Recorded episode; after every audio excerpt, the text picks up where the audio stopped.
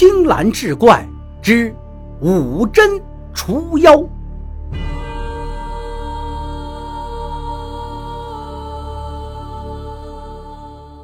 话说明嘉靖十八年的三月，沈阳城郊春光明媚，蝶舞莺飞，正是踏春的好时节。出东门不远，便是一片桃树林。此际花开的正是灿烂，引来游人络绎不绝，穿梭其中。东头一株老树，躯干粗壮，枝头的花朵足有拳头大小，颜色尤为艳丽。那树下有两个月末十五六岁的少女正在赏花，一着黄衫，一着粉裙，容貌甚是靓丽，只可与这桃花争艳。只听那粉裙少女对黄衫少女道：“妹子，你看这株老桃，虽年岁偏大，花儿却开得正旺啊。”那黄衫少女笑道：“姐姐说的是。不仅如此，这花的颜色倒与姐姐的裙子相仿，莫不是姐姐你要走桃花运了？”那粉裙少女听罢，面上一红，娇嗔道。休要乱说！看我不扯烂你这张小嘴！伸手作势欲打黄山少女，咯咯笑着伸手抵挡，两人为此嬉闹不休。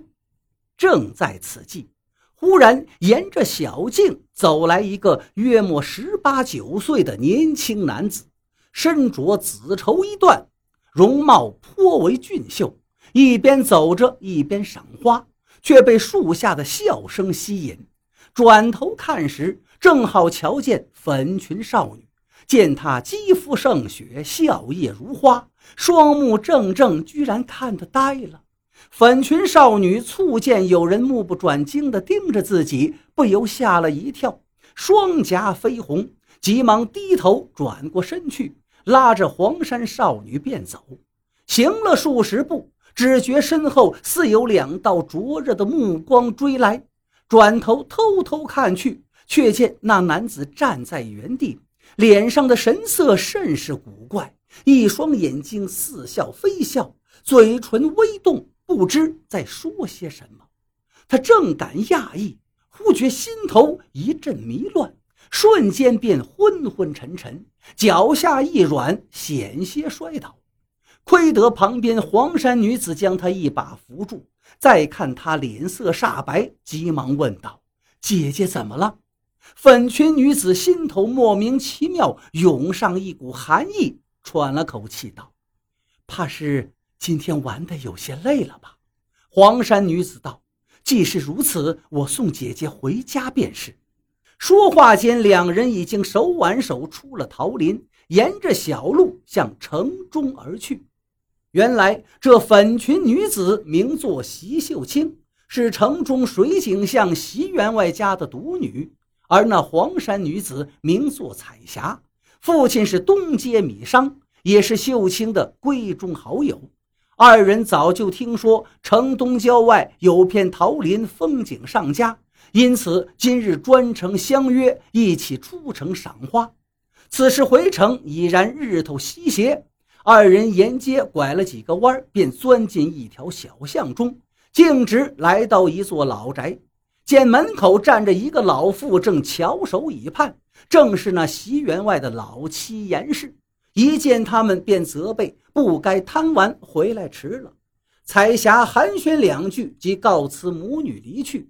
严氏以为女儿受了凉，秀清却摇摇头道：“我也不知，恐是有些疲倦吧。”严氏扶着女儿进了屋，秀清仍旧觉得昏昏沉沉，身子乏力，连饭也没吃，就回房歇息了。席员外今日出门会友，并不在家。待回来时，天已擦黑。一问严氏，方知女儿已经睡下。想着怕是白天有些着凉，便和老伴商议，等明日请个郎中来看看。老两口吃过晚饭，也早早的上床歇息。到了半夜，席员外正睡得迷糊，忽听外面隐约传来一阵喧笑之声。他心中大为疑惑，不知这深更半夜是何人还在嬉闹。正待竖耳仔细聆听，赫然发现这声音似乎是从女儿秀清的闺房中传出的。席员外大惊，睡意顿消，他怕自己听错了，又急忙推醒老伴，让他也听听。严氏被从梦中叫醒，一听席员外说罢，也非常诧异，可是侧耳倾听，却并无任何响动，不禁怀疑席员外是不是听错了。席员外更觉奇怪了，方才自己明明听得很清楚，怎地此刻却没了声响？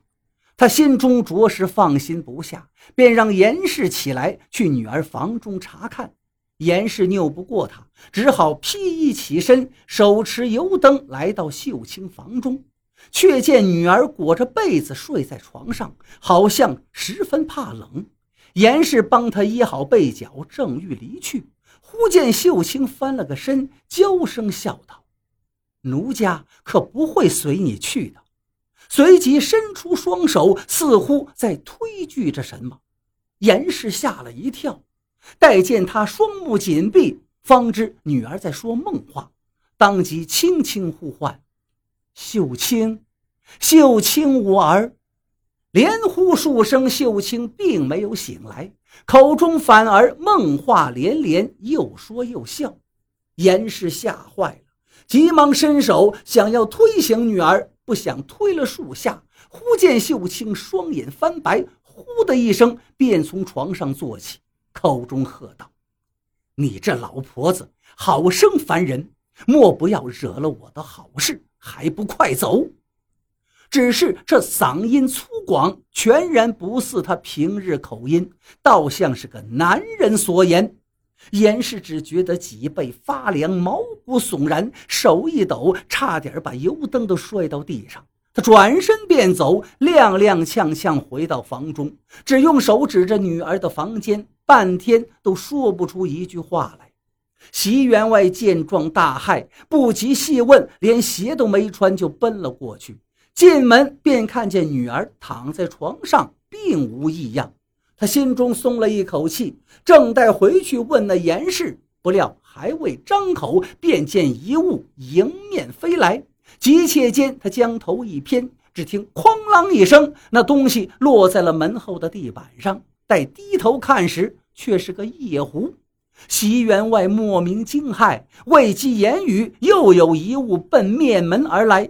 这次居然是一只绣鞋。席员外急忙躲开，眼见情势不对，转身退出房间，将门关上。